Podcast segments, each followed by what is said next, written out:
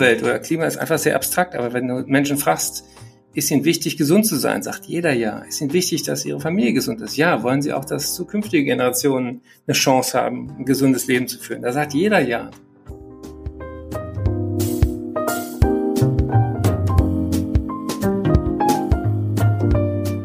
Hallo und herzlich willkommen im Sinneswandel Podcast. Mein Name ist Marilena Behrens und ich freue mich, euch in der heutigen Episode zu begrüßen.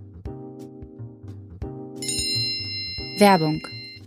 Wusstet ihr, dass 2018 allein in Deutschland rund 490 Millionen Artikel retourniert wurden? Darunter besonders häufig Bekleidung und Schuhe? Die Folgen für die Umwelt sind natürlich denkbar schlecht, besonders wenn die retournierten Artikel vernichtet werden. Ganze 238.000 Tonnen CO2 wurden im deutschen Onlinehandel 2018 für vermeidbare Rücksendungen ausgestoßen. Vermeidbar ist auch ein gutes Stichwort, denn wir möchten an dieser Stelle auf unseren Sponsoren aufmerksam machen, der die heutige Episode freundlicherweise unterstützt. Bei Otto werden 95 Prozent aller Retourenartikel wieder aufbereitet und weiterverkauft. Denn eben diese 95 Prozent der zurückgegebenen Produkte sind neuwertig und können sofort wieder in den Verkauf gehen. Lediglich ein Anteil von 4,5 Prozent muss wieder aufbereitet bzw. gereinigt werden, wenn zum Beispiel ein Display voller Fingerabdrücke ist. Lediglich 0,5 Prozent aller zurückgeschickten Artikel lassen sich nicht mehr als neuwertig verkaufen und werden dann an Firmen weitergeleitet, die sich auf den Verkauf von sogenannter B-Ware spezialisiert haben. Es macht also, wie ihr hört, einen großen Unterschied, wenn Unternehmen ihre Retourenpolitik optimieren. Und am besten ist es natürlich, wenn wir Retouren erst gar nicht entstehen lassen. Werbung Ende.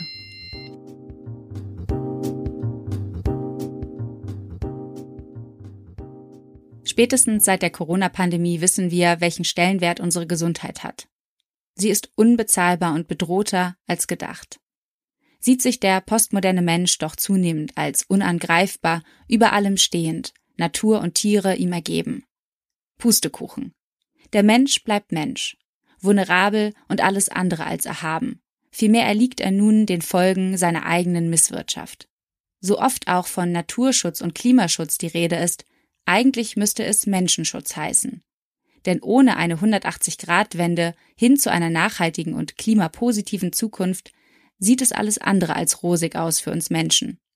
Und das Fatale dabei ist, dass der Prozess sich schleichend, zwar immer schneller, aber eben nicht immer direkt sichtbar vollziehen wird.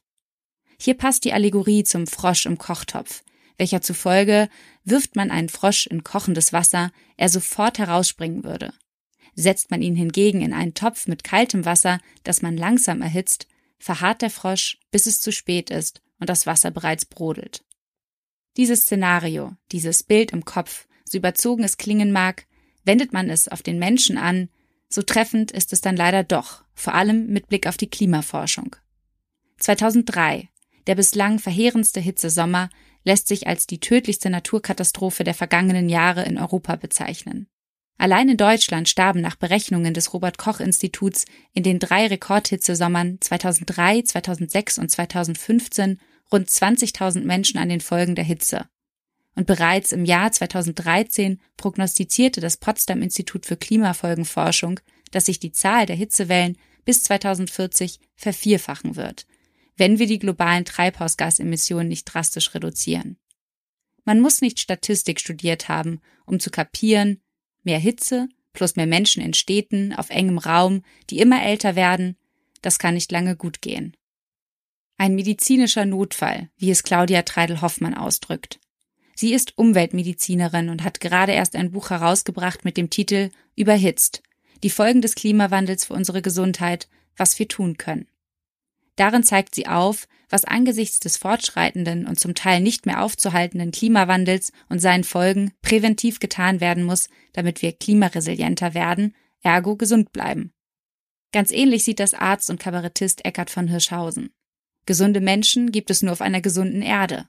Wir müssen nicht die Erde retten, sondern uns, schreibt er in seinem neuen Buch Mensch Erde, wir könnten es so schön haben, das nur einen Tag nach dem von Hoffmann erschien.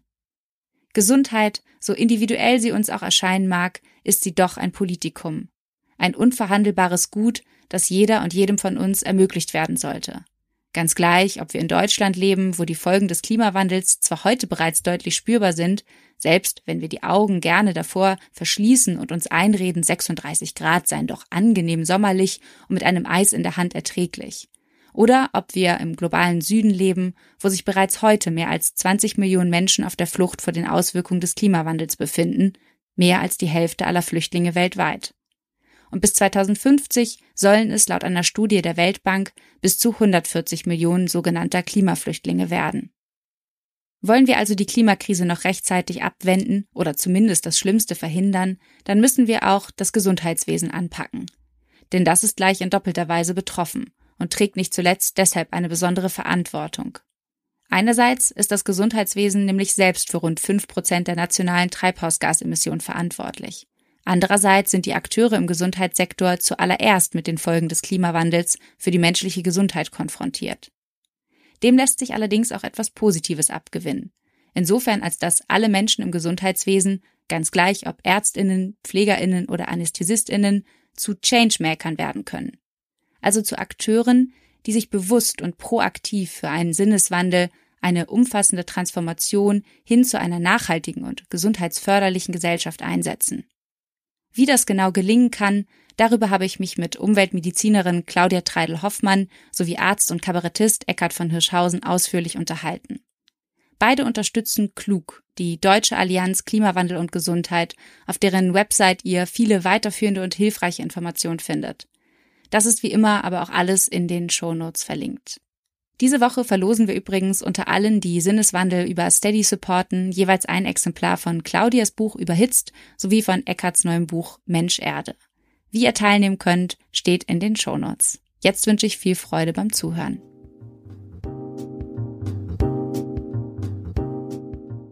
Der Sommer hat sich inzwischen ja in ganz Deutschland blicken lassen, mit Temperaturen über 30 Grad. Vor den Freibädern und Eisdielen stehen die Menschen Schlange und in vielen Medien wird freudig über das Sommermärchen berichtet. Eckart, freust du dich auch so mit oder was lösen die steigenden Temperaturen bei dir aus? Steigende Aggressionen, wenn ich ehrlich bin. Ich kann Hitze überhaupt nicht ab. Und äh, in meinem Buch, wir, Mensch, Erde, wir könnten es so schön haben. Das beginnt auch mit einer Geschichte von 2018, von diesem ersten großen Hitzesommer, wo ich nachts überhaupt nicht mehr schlafen konnte, weil diese tropischen Nächte, also da, wo es nicht mehr abkühlt nachts, äh, mir wirklich den Verstand rauben. Und äh, das ist auch Teil dessen, was ich als Arzt und Wissenschaftsjournalist echt untererzählt finde, weil wir immer denken, ach, Klima wird wärmer, super, wir müssen ja nicht nach, nach Malle. Aber wie viele Menschen auch durch Hitzewellen sterben jedes Jahr und auch im letzten August zum Beispiel deutlich mehr als durch Corona, wundert mich, äh, warum das nicht stärker in den Medien vorkommt. Und Gott sei Dank gibt es ja den Sinneswandel-Podcast, der hoffentlich jetzt diese äh, ganzen komplexen Zusammenhänge zwischen Klimawandel und Gesundheit erläutert. Claudia, Löst, äh, lösen die Temperaturen, die steigenden bei dir auch steigende Aggression aus? Also ich, ich mag es durchaus warm. Ähm, ich mag auch die Sonne. Ich äh, weiß auch, dass ich mich in meiner Zeit in Afrika, ich war für zwei Monate in Afrika, habe dort gearbeitet, da habe ich mich dann aber irgendwann nicht mehr wohl gefühlt, weil ich auch gemerkt habe, dass ich nicht mehr so schnell gehen konnte, wie ich normalerweise gehe. Und deswegen verlangsamt einfach diese Hitze, verlangsamt auch unser Denken letztendlich. Und ich sehe ganz konkret meine Patienten, äh, die einfach unter der Hitze leiden. Und das sind meine Patienten mit Neurodermitis. Das sind aber auch, ähm, ja, sind auch Menschen, die zum Beispiel ganz konkret ein junger Mann, der fünf Stunden auf dem Dach gearbeitet hat und dann mit einer 43 Grad Kerntemperatur eingeliefert wurde bei uns und der dann wirklich auch gestorben ist, ja, weil wir haben einfach unsere Grenzen. Die natürliche Grenze ist 42 Grad. Heißer darf unser Körper nicht werden, dann sterben wir. Und das ist etwas, was mir immer mehr vor Augen steht, wenn ich höre, da kommt die nächste Hitzewelle. Aber die, darf ich nicht das noch ergänzen darf, die Hitze, du hast es so schön beschrieben, man wird im Körper langsamer, man wird aber auch im Geist langsamer, man wird nachweislich durch Hitze äh, fehleranfälliger, es gibt mehr Suizidhandlungen unter Hitze, es gibt mehr seelische Krisen und ich finde das immer wichtig, dass äh, Sommer war ja mal was, auf was ich mich gefreut habe als Kind. Und jetzt ist Sommer etwas, wo ich Angst habe, äh, wie kriege ich überhaupt noch einen kühlen Kopf, wie kriege ich einen klaren Gedanken. Und ich schlafe im Moment im Keller, weil es im Schlafzimmer zu heiß ist. Und ich denke auch gleichzeitig an all die Menschen, die eben keinen kühlen Keller haben, die vielleicht auch ähm, keine Grünanlage äh, in der Nähe haben, die durch die Transpiration der Bäume auch immer die Umgebungstemperatur mitkühlt und so weiter. Also da stecken viele seelische, aber auch soziale Fragen in der Hitze mit drin. Ich kann mich dir da anschließen, Eckert. Ich wohne tatsächlich im Erdgeschoss und da ist es auch momentan schön kühl. Nichtsdestotrotz bin ich mir über die Gefahr der steigenden Temperaturen bewusst und vor allem die Zahlen haben mich doch nochmal sehr erschreckt beim Lesen eurer beiden Bücher, die ja wirklich kurz hintereinander rausgekommen sind. Und darin heißt es, äh, oder habe ich gelesen, dass der Hitzesommer 2003 die tödlichste Naturkatastrophe der vergangenen 100 Jahre in Europa gewesen sei und dass allein im August 2013 in zwölf Ländern rund 70.000 Menschen an Hitzefolgen gestorben sind und davon ein Zehntel sogar in Deutschland sodass die Übersterblichkeit damit um 20 Prozent oder die Übersterblichkeit 20 Prozent betrug. Steht uns eventuell wieder ein solches Desaster bevor? Oder glaubt ihr, dass wir in Deutschland aus den Erfahrungen der letzten Hitzeperioden und Sommer gelernt haben? Na, wir haben gar nichts gelernt, habe ich so das Gefühl, weil wir haben hier in Deutschland immer noch keine Hitzeschutzpläne. Es gibt eben noch immer keine Education von dem Dachdecker, den ich da gerade berichtet habe. Ähm, meine, es muss ja klar sein, dass es nicht gesund ist, wenn man fünf Stunden auf schwarzer Dachpappe arbeitet. Und, und da haben wir wenig bis gar nichts gelernt. Wir haben immer noch unsere Betonwüsten. Wir brauchen eine vernünftige Städteplanung. Wir brauchen Begrünung Begrünung. Also da können wir jetzt stundenlang reden. Äh, wir brauchen da nicht nur einen Sinneswandel, wir brauchen da einfach auch einen Wandel in Politik und in Städteplanung und äh, eine ganze Transformation der Gesellschaft. Das heißt also, ich glaube, dass wir noch zu wenig gelernt haben. Und ich glaube gleichzeitig, dass diese Anzahl äh, noch niedrig geschätzt ist, weil nämlich es, es gibt ja keine, keine Zählmechanismen für Hitzetote. Meine, Covid-19 ist eine meldepflichtige Erkrankung. Hitzetod ist nicht meldepflichtig. Ja, da steht dann auf dem äh, Schein Herz-Kreislauf und dass dieser Mensch ohne die Hitze nicht an seinem Herz-Kreislauf-Leiden gestorben wäre, das kommt eben dann erstmal in der Denke nicht vor. Claudia ist ja engagiert bei Klug, bei der Allianz Klimawandel und Gesundheit. Ich habe eine Eigenstiftung gegründet, die nennt sich Gesunde Erde, gesunde Menschen. Und da arbeiten wir gemeinsam auch mit Health for Future, mit den Medizinstudierenden der nächsten Generation von Ärztinnen und Ärzten zusammen. Und da haben wir einmal am heißesten Tag in Aachen eine Demo gemacht mit äh, Health for Future und Rettungskräften und anderen Involvierten im Gesundheitswesen. Und ich habe dann natürlich als Medienmensch auch überlegt, wie kriegst du das Thema Hitze eigentlich irgendwie fotografiert, weil es ist erstmal scheinbar unspektakulär. Man sieht es nicht auf dem Bild. Man sieht es auch nicht im Fernsehen. Und dann haben wir uns alle Wassereimer genommen und einmal, so ähnlich wie bei der Eisbucket Challenge, so ein Eimer Wasser über den Kopf gekippt. Und dieses Bild ging dann auch tatsächlich ähm, äh, ziemlich viral durch die verschiedenen Kanäle. Das war ein Versuch zu sagen, Leute, wir haben ein biologisches Limit. Ich erinnere mich noch äh, an der äh, Krankenpflegepraktikumszeit, da haben wir noch alle analog Fieber gemessen und die Temperaturmessung im menschlichen Körper endete immer bei 41 Grad, aber das Ende der Skala. Warum? Weil, wie Claudia mit ihrem Patienten erzählt hat, dann darüber macht es keinen Sinn. Darüber ist Ende Gelände und dann beginnt sich unser Hirn zu zersetzen, genauso wie wenn man ein Ei in 41 oder 42 Grad heißes Wasser äh, kochen lässt, eine Weile lang. Es wird wenn es einmal hart wird, nicht mehr weich. Es gibt irreversible zerstörerische Prozesse. Ich glaube, dass das für uns eben auch die große kognitive Hürde ist, weil wir immer denken, ach komm, wenn es schlimmer kommt, als wir dachten, dann können wir das alles irgendwie sagen, Entschuldigung, war nicht so gemeint, wir drehen jetzt jetzt wieder zurück. Und dass wir Menschen gerade etwas zerstören, was wir mit keinem Geld der Welt, mit keiner Erfindung der Welt, mit keinem, keinem Meditieren der Welt wieder zurückdrehen können. Ich glaube, das ist eigentlich das, was uns mental auch so überfordert. Vor allem finde ich äh, gerade Eckart äh, sehr, sehr anschaulich diese Metapher oder beziehungsweise die Übertragung der menschlichen Körpertemperatur im Vergleich auch zur, zur Erderhitzung. Also da geht es ja oft um diese 1,5 oder auch 2 Grad, die im Pariser Klimaabkommen, ähm, auf die sich geeinigt wurde. Und die hören sich immer so marginal an, so, ach, 1,5 Grad, was ist das schon?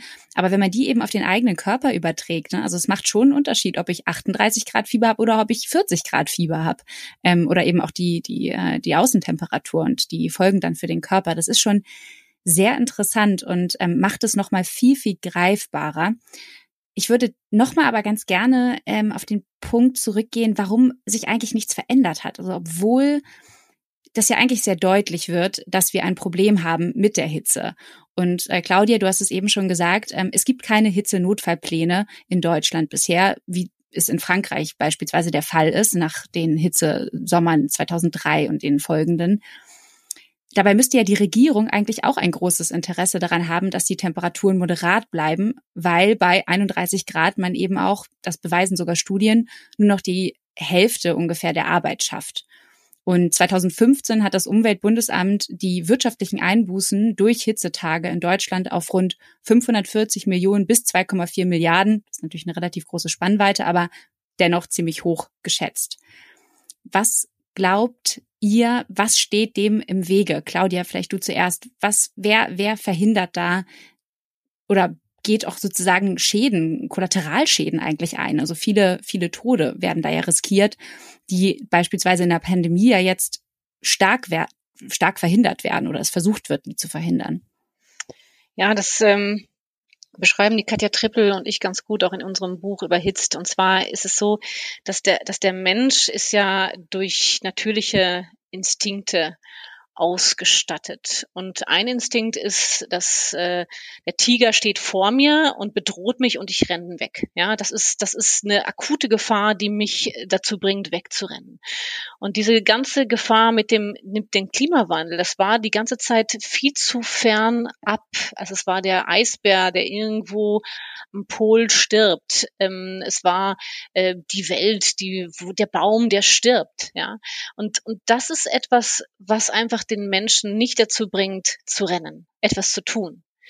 Aber jetzt wirklich haben wir, meine, wir haben die Hitzeperioden, wir haben auch eine Pandemie, die am Ende äh, auch auf die planetare Gesundheit zurückzuführen ist. Und jetzt steht das Raubtier wirklich vor uns und jetzt muss was passieren. Und ich glaube, das ist auch etwas, was, was Eckert und ich jetzt auch jeden Tag mehr spüren, dass die Leute aufwachen, weil dieses Thema Klimawandel und Gesundheit oder eben auch dieses überhitzt, dass das einfach bedeutet, dass unsere ähm, unsere Gesundheit ist akut in Gefahr. Und ich hoffe und und ja, ich glaube auch, dass wir einfach mit dieser Geschichte, mit diesem Narrativ die Menschen davon überzeugen können, dass jetzt was passieren kann, weil es, es geht uns an den Kragen. Es geht uns an den Kragen. Und jetzt muss das passieren. Ja, ich sage mal, wir, wir müssen nicht das Klima retten, sondern uns. Ähm, ich bin ja, wie du, äh, Marilene, auch ein Freund der, der Sprache und der, der Metaphorik. Und ich denke mal, ja, wir haben viel zu lange extrem distanzierend über diese Themen gesprochen. Ich habe ja auch Wissenschaftsjournalismus gelernt und die ganze Idee von Wissenschaft ist ja immer, sich subjektiv rauszuziehen. Wir haben aber vergessen, dass wir die Subjektivität am Ende der Ergebnisse wieder reinbringen müssen, weil wir eben als Menschen soziale Wesen sind. Und wenn jemand sagt vor seinem Vortrag, Leute, ich habe äh, wirklich Angst, wie es äh, meinen Kindern bald gehen wird, in was für eine instabile Welt die kommen, dann höre ich auch den äh, IPCC-Berichten anders zu, als wenn das immer so extrem sagen weit weg ist von der menschlichen Realität. Und ich glaube, dass deswegen dieser Ansatz, Gesundheit in den Mittelpunkt zu stellen, wie Claudia und ich das tun, sehr wichtig ist.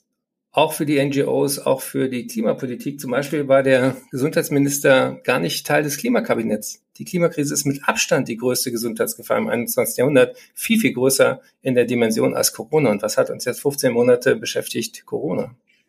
Apropos Subjektivität, ähm, Claudia hat es eben schon gesagt, für viele war die Klimakrise oder ist sie zum Teil wahrscheinlich auch immer noch gefühlt weit weg. Dabei ist sie wirklich vor der Haustür bei uns auch schon angekommen.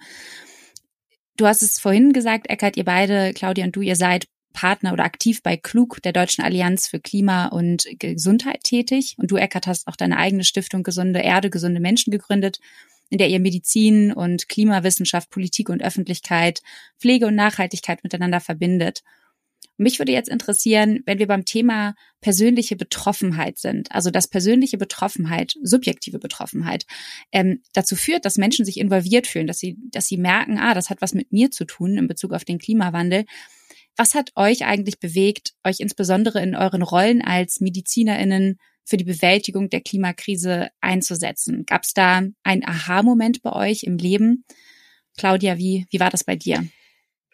Ja, dieser, dieses, dieser Aha-Moment, der kam im Prinzip mit jedem Patienten mehr, der sich bei mir vorstellte und einfach eine Erkrankung hatte, die nicht zur Jahreszeit passte oder die noch äh, stärker ausgeprägt war als normalerweise. Zum Beispiel ein Förster, der mit einer Borreliose bereits im, im, im März kam oder die Patienten mit der Neurodermitis, die sich die einfach lebensmüde geworden war aufgrund der, der heißen Nächte, dass sie einfach sagte, nein, mit dieser Erkrankung, bei dieser Hitze möchte ich und kann ich nicht mehr leben. Gleichzeitig war die erst gestern wieder bei mir in der Sprechstunde und sagte, sie wissen schon, dass sie mir das Leben gerettet haben, ja, dadurch, dass ich sie therapiert habe. Und das sind, das war so ein, so ein sukzessiver und meist, also wirklich so eine, so eine Tür, die immer offener wurde, durch die ich jetzt geschritten bin und die mich einfach, ähm, am Ende ist es auch eine, eine Eigentherapie, weil ich muss auch sagen, das ist ja auch selbst ja bedrückend, einfach zu sehen, wie wir diesen menschlichen Suizid begehen.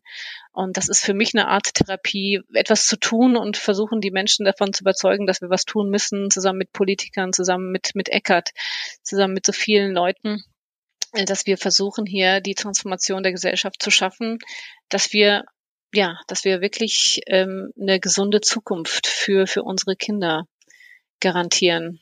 Und meine Hoffnung ist groß. Ich bin ein sehr positiver Mensch. Ähm, aber wir müssen jetzt wirklich anfangen. Ich hatte drei Aha-Momente. Der eine war im Urlaub in Österreich, wo ein befreundeter Bergführer erzählte, wie ein Kumpel von ihm, der sehr, sehr erfahren Bergwanderte und auch andere Gruppen führte, abgestürzt ist. Und zwar, weil ein Berg gebröckelt ist. Und ähm, das war auch eine Folge der Klimakrise, nämlich ähm, der Extremwetter nehmen zu, Temperaturen steigen, Berge sind nicht ein großer Block, sondern sind sozusagen zusammengesetzt, haben Risse und solange dort es kühl ist und das Eis es zusammenhält, hält der Berg. Und das war in Österreich, das war für mich so immer die heile Welt. Und dann siehst du plötzlich Schlammlawinen, die nach so einem Extremwetter runterrauschen. Du siehst die Wälder, die da kaputt gehen und alle sagen, der Borkenkäfer ist schuld. In Wirklichkeit ist die klimabedingte Dürre und der Borkenkäfer ist nur der Nutznießer. Das zweite Aha war dann, ich, ich, ich schwimme gerne und habe dann im, im Meerwasser immer so eine, so eine Goggles, so eine, so eine Chlorbrille mit dabei. Und die war so beschlagen und ich, ich habe die drei, zwei, drei Mal geputzt und ich dachte, warum wird denn das nicht besser? Bis ich kapierte, nicht die Brille war trübe, sondern das ganze Wasser war voller so kleiner Mikroplastikpartikel und äh, zerfetzter ähm, Plastiktüten und Zeug. Und ich bin raus aus dem Wasser. Ich habe mich so geekelt, ich habe mich auch geschämt, was wir für eine Art äh, an Raubbau ähm, getrieben haben, wo wir selber dann auch äh, sagen, Täter und Opfer zugleich sind. Das macht ja, die, das macht ja so verrückt. Und dann mein großes Aha war ein Interview, was ich geführt habe mit Jane Goddard, mit der berühmten Schimpansenforscherin, wirklich eine der charismatischsten Menschen, die ich jemals äh, treffen durfte. Und sie drehte mitten im Interview die Rollen um und sagte, Eckart, wie kann das sein? Wir Menschen betonen immer rauf und runter, dass wir die intelligenteste Art auf diesem Planeten sind und wir zerstören unser eigenes Zuhause. Und das ist die Frage, die mich wirklich ins Herz getroffen hat und äh, mein Buch ist ein subjektives Sachbuch, es ist ein Reisebericht auf der Suche nach guten Antworten und auch nach der Suche für eine Hoffnung. Ähm, Claudia hat gesagt, du bist ein optimistischer Mensch. Ich bin das eigentlich auch. Ich äh, habe es deswegen auch positiv genannt, Mensch, wir könnten es so schön haben, weil das, was wir gerade veranstalten, ist extremst dämlich. Also da müssen wir uns wirklich für unser eigenes affiges Verhalten wirklich einmal in den Spiegel gucken und überlegen, ähm, wissen wir das nicht besser? Doch, wir wissen es besser. Könnten wir es besser? Ja. Und warum machen wir es nicht? Also das ist wirklich für mich die, Kernfrage im 21. Jahrhundert und auch die Frage, an der wir dann von zukünftigen Generationen gemessen werden. Bei Affig trifft es wahrscheinlich gar nicht mehr, weil Affen würden den Planeten wahrscheinlich selber gar nicht zerstören. Das schafft nur der Mensch, also so unser menschliches, absurdes Verhalten.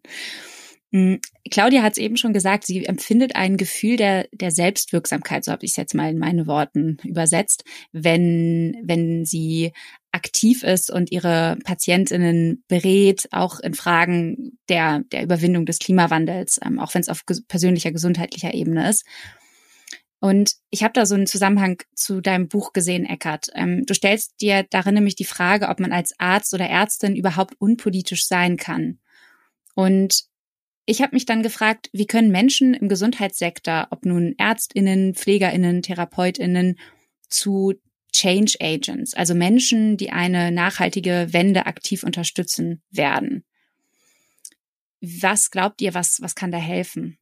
Ich glaube, dass, dass die Ärzte an sich sind oder die Ärztinnen auch, wir, wir sind wirklich ähm, Menschen, die eigentlich gar nicht so Aktivisten sind. Ja, ähm, wir, wir haben uns auch in Bezug auf die Tatsache, dass wir heute keine Patienten mehr haben, sondern Kunden, ähm, da haben wir uns ja richtig übers Ohr ziehen lassen. Also wir wir wir sind da nicht gut drin. Das heißt also, es braucht wirklich solche Menschen wie Eckert und mich und wie Martin Hermann von Klug, die die Leute und die Ärzte jetzt mitreißen reißen, ähm, weil wir, wir müssen uns wieder besinnen der Tatsache, dass wir als Weißkittel wirklich eine wahnsinnige, ja, eine Glaubwürdigkeit haben. Und insofern müssen wir diese Glaubwürdigkeit nutzen. Und da müssen wir wirklich auch ähm, mit unseren weißen Kitteln diese Verantwortung in die Hand nehmen und sagen, ja, der Klimawandel ist etwas, was uns bedroht und gleichzeitig, und das ist ja der Knaller schlechthin, dass wir mit unserem Gesundheitssystem an fünfter Stelle der CO2-Produktion auf der Welt sind. Das also wir, wir müssen ja auch erstmal vor unserer eigenen Tür kehren und selbst unser Gesundheitssystem so machen, dass, dass wir nicht selbst die, die unsere eigenen Patienten produzieren. Ja.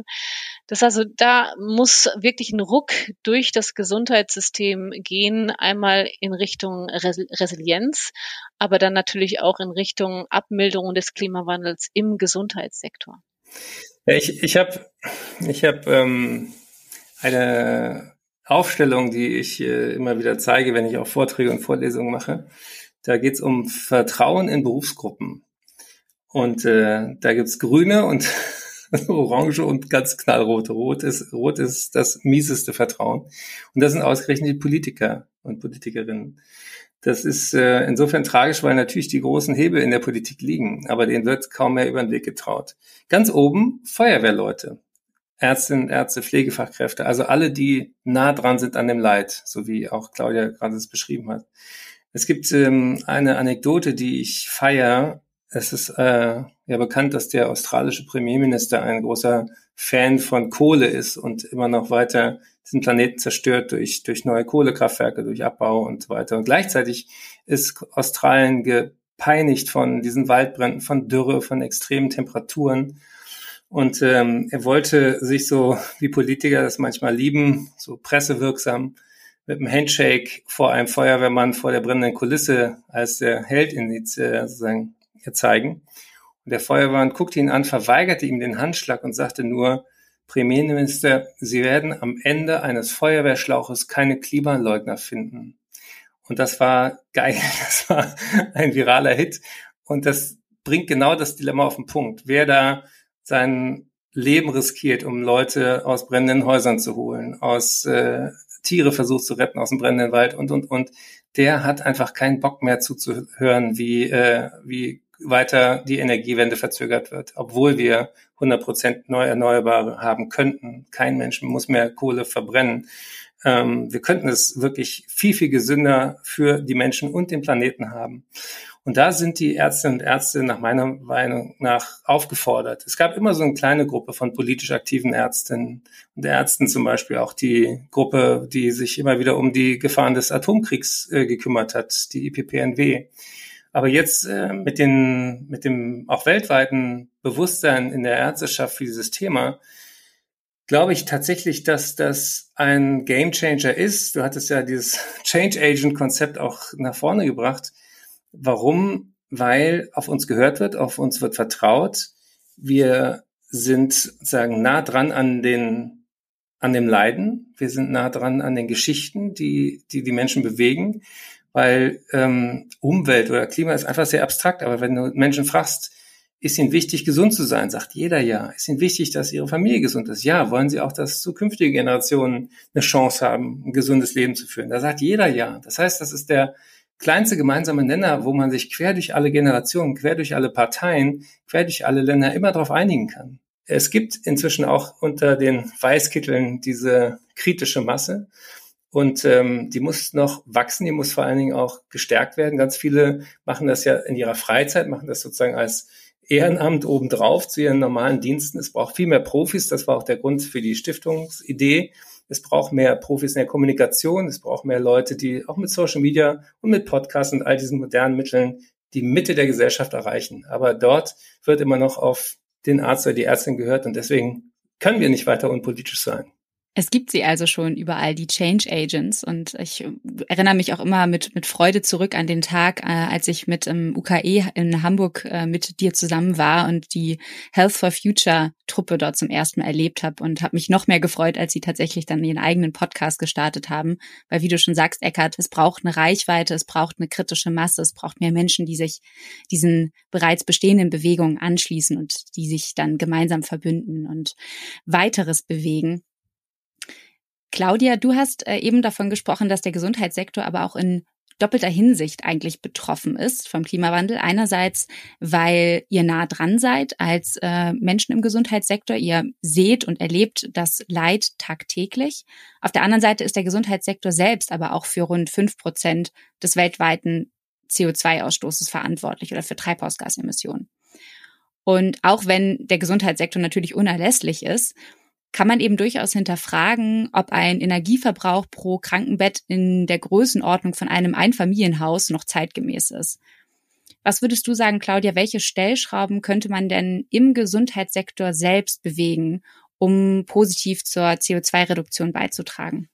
Ja, das sind natürlich wahnsinnig viele Stellschrauben. Fangen wir mal an bei der Energieversorgung. Ich meine, das ist ja auch so, dass ein Krankenhaus kann ja auch sich von erneuerbaren Energien ernähren, in Anführungsstrichen. Gleichzeitig kann man äh, sicherlich auch bei dem ganzen Verpackungsmaterial, bei der, bei der ähm, Versorgung auch mit Nahrungsmitteln in den Krankenhäusern kann man viel schaffen. Dann die ganzen Verpackungen in den OPs, das ganze Plastikmaterial, äh, was wir da haben. Dann allein die Plastikbecher für das Wasser. Und dann gehen wir noch einen Schritt weiter, was unsere Ärzteversorgung anbetrifft, nämlich, ähm, nämlich wir, wir Ärzte haben ja auch unsere, äh, unsere eigene Rentenversorgung. Auch da sollte man eben darauf achten, dass hier eben in klimaneutrale Finanzsektoren investiert wird und da nicht eben stoppen. Ähm, also der, der Klima, der, der Gesundheitssektor kann auf einer ganzen Breite hier aktiv werden und dann eben gerne von Platz fünf auf Platz 20 zurückfallen. Wie ist das denn, wenn wir einen Schritt zurückgehen? Also wie ist das denn bei der Ausbildung der Ärztinnen und Ärzte zu Beginn? Spielt da überhaupt das Thema Klimawandel ähm, aktuell ein? Oder wie war das damals bei euch? Hat das eine Rolle gespielt? Eckart, wie war das bei dir? da spielt das überhaupt keine Rolle. Und ähm, ich bin Jahrgang 67. Ich habe äh, zwischen 85 und 95 sozusagen die Ausbildung genossen und gearbeitet.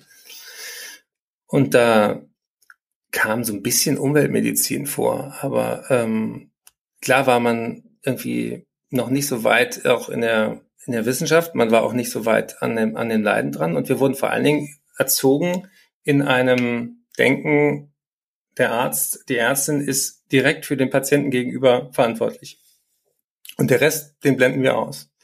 Und was uns ja Corona auch gezeigt hat, ist eigentlich das, was Public Health ist. Also was ist der Wert vom öffentlichen Gesundheitsdienst? Was ist der Wert von Abstand und Händewaschen und von Masken? Und das hat mehr Leben gerettet, als du überhaupt auf der Intensivstation beatmen konntest. Ja, also plötzlich merken wir, dass diese eins zu eins Medizin mit den großen Krisen, die wir jetzt vor uns haben, völlig überfordert ist.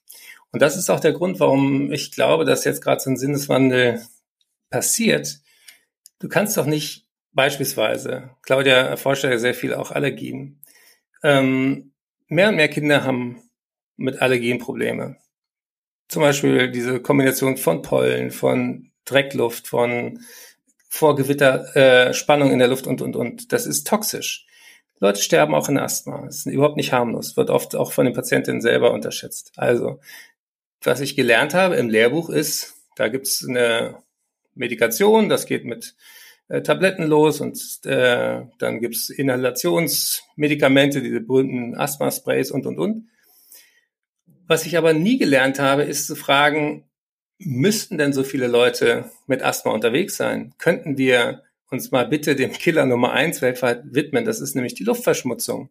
8,8 Millionen Menschen, WHO-Zahlen, sterben jedes Jahr vorzeitig durch Luftverschmutzung. Das sind dreimal so viel ungefähr, wie wir durch Corona verloren haben. Wenn man überlegt, wie viel Aufwand wir getrieben haben, auch völlig zu Recht, äh, um diesem Virus Einhalt zu gebieten und wie viel Tote wir uns sozusagen als Grundrauschen auch angewöhnt haben, durch maßgeblich, durch fossile Energie verbrennen, da, da sehe ich das krasse äh, Missverhältnis. Und deswegen finde ich das eben so wichtig, zu sagen, na klar ist mir der Patient vor mir wichtig, aber wenn es etwas gibt, was größer ist, was ich, äh, wo ich Stellschrauben kenne, wo ich darauf hinweisen könnte und auch aktiv werden kann, Prävention ernst zu nehmen, dann muss ich das tun. Und das ist ähm, nach wie vor dieser große Satz, there's no glory in prevention. Für verhinderte Krankheiten gibt es keinen Applaus.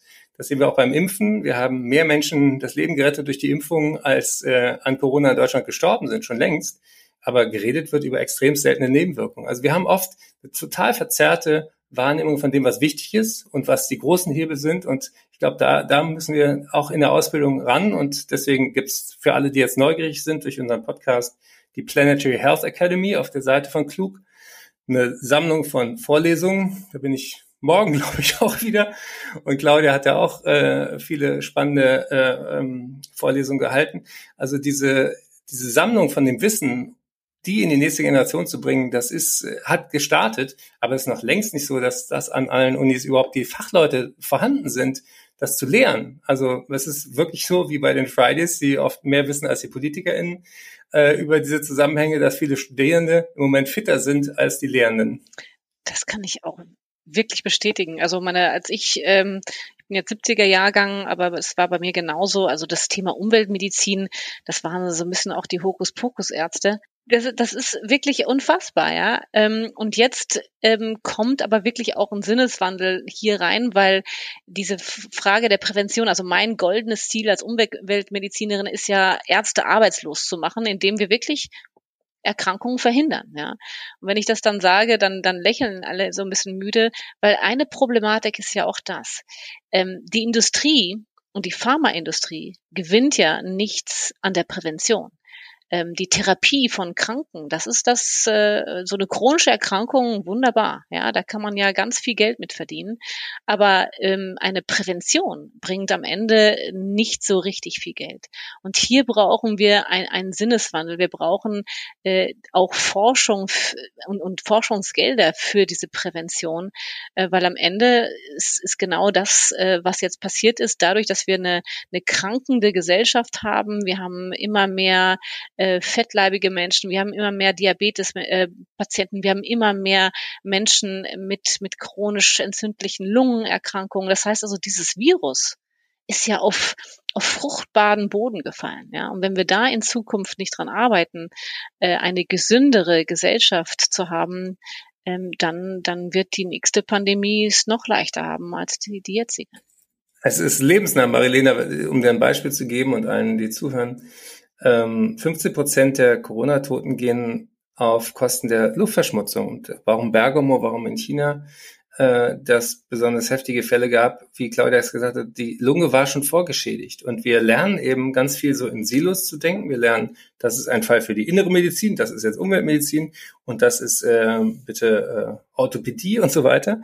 Und wir lernen ganz wenig, äh, wie in der Suppenforschung die Dinge zusammenhängen. Also wenn ich einatme und ausatme, ist es ja meiner Lunge egal, ähm, ob das verschiedene Fachärzte sind, aber die leidet unter den Viren und den Aerosolen, die leidet unter dem Feinstaub, die leidet auch unter der Hitze. Und das, das meine ich eben. Das ist ein Denken, was äh, erstmal trainiert werden muss. Aber natürlich, das haben wir auch in allen Bereichen.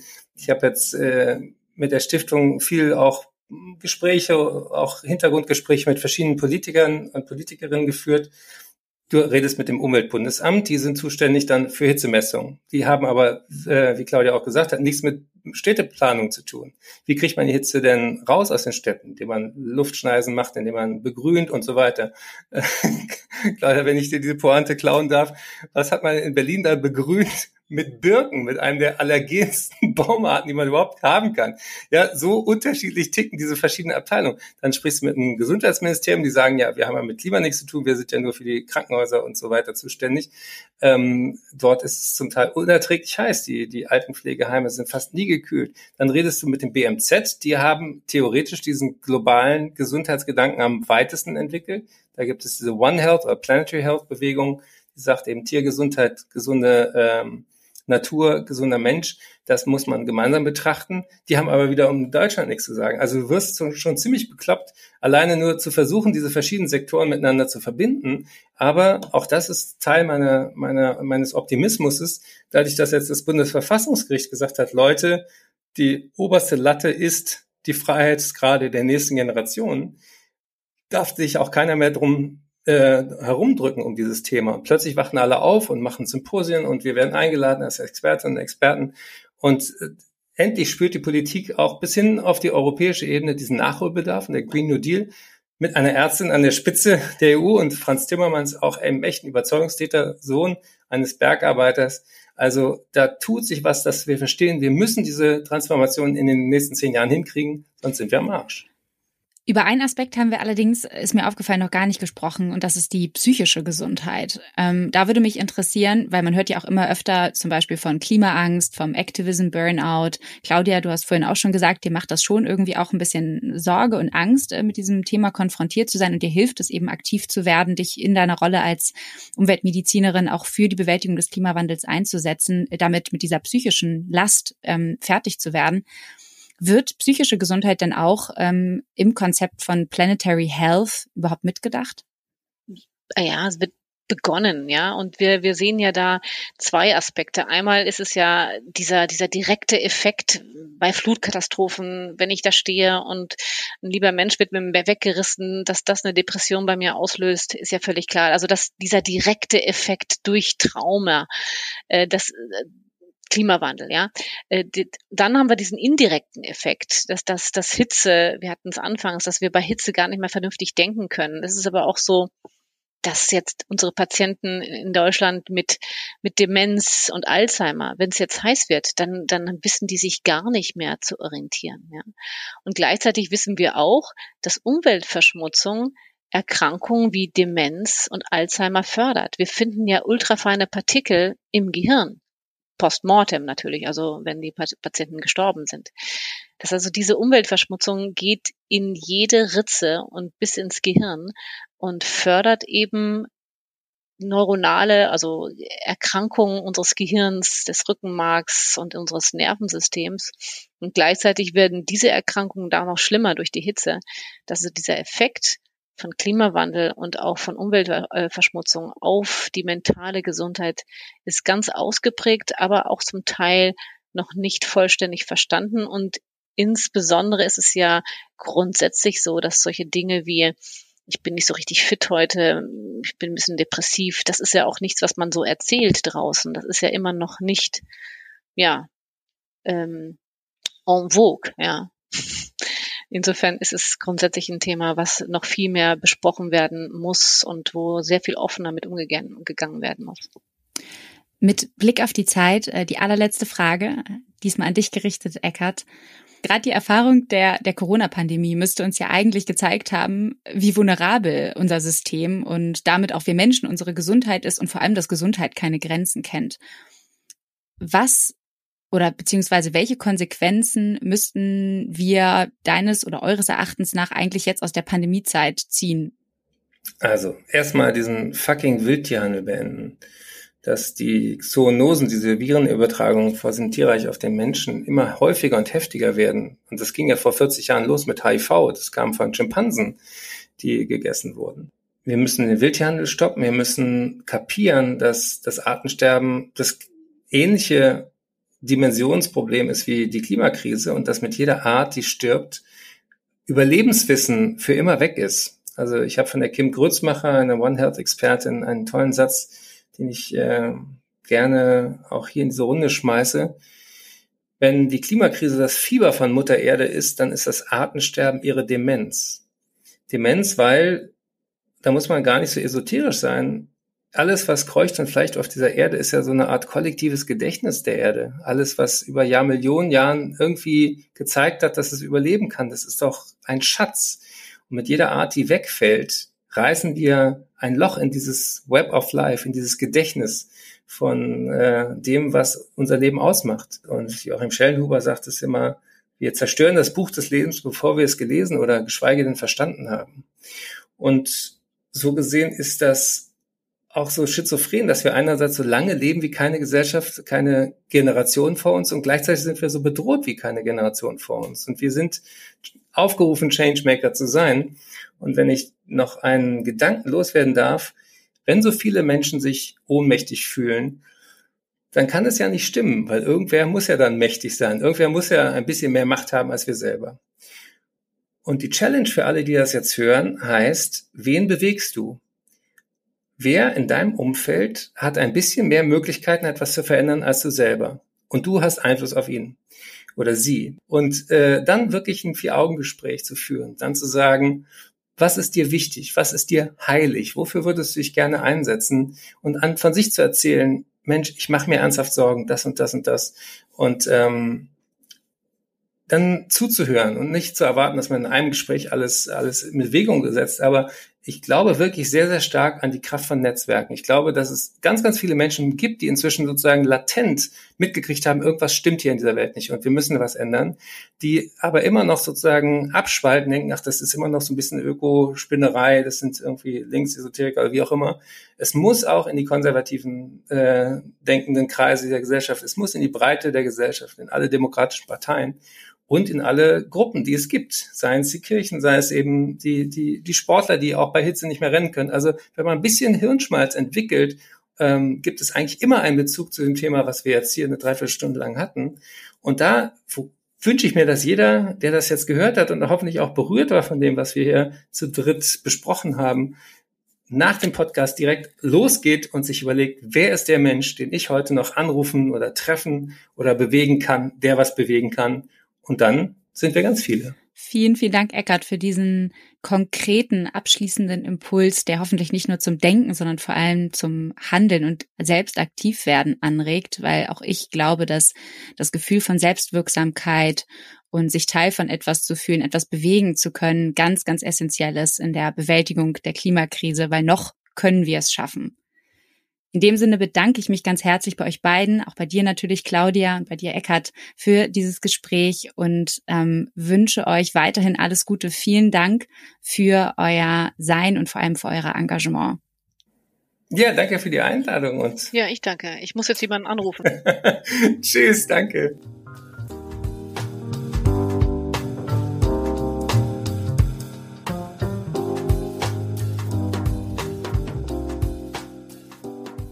Vielen Dank fürs Zuhören. Wie ihr wisst, ist es unser Bestreben, möglichst unabhängig und werbefrei produzieren zu können. Das müssen wir uns allerdings auch leisten können. Daher, wenn ihr Sinneswandel gerne hört, freuen wir uns, wenn ihr unsere Arbeit als Fördermitglieder unterstützt.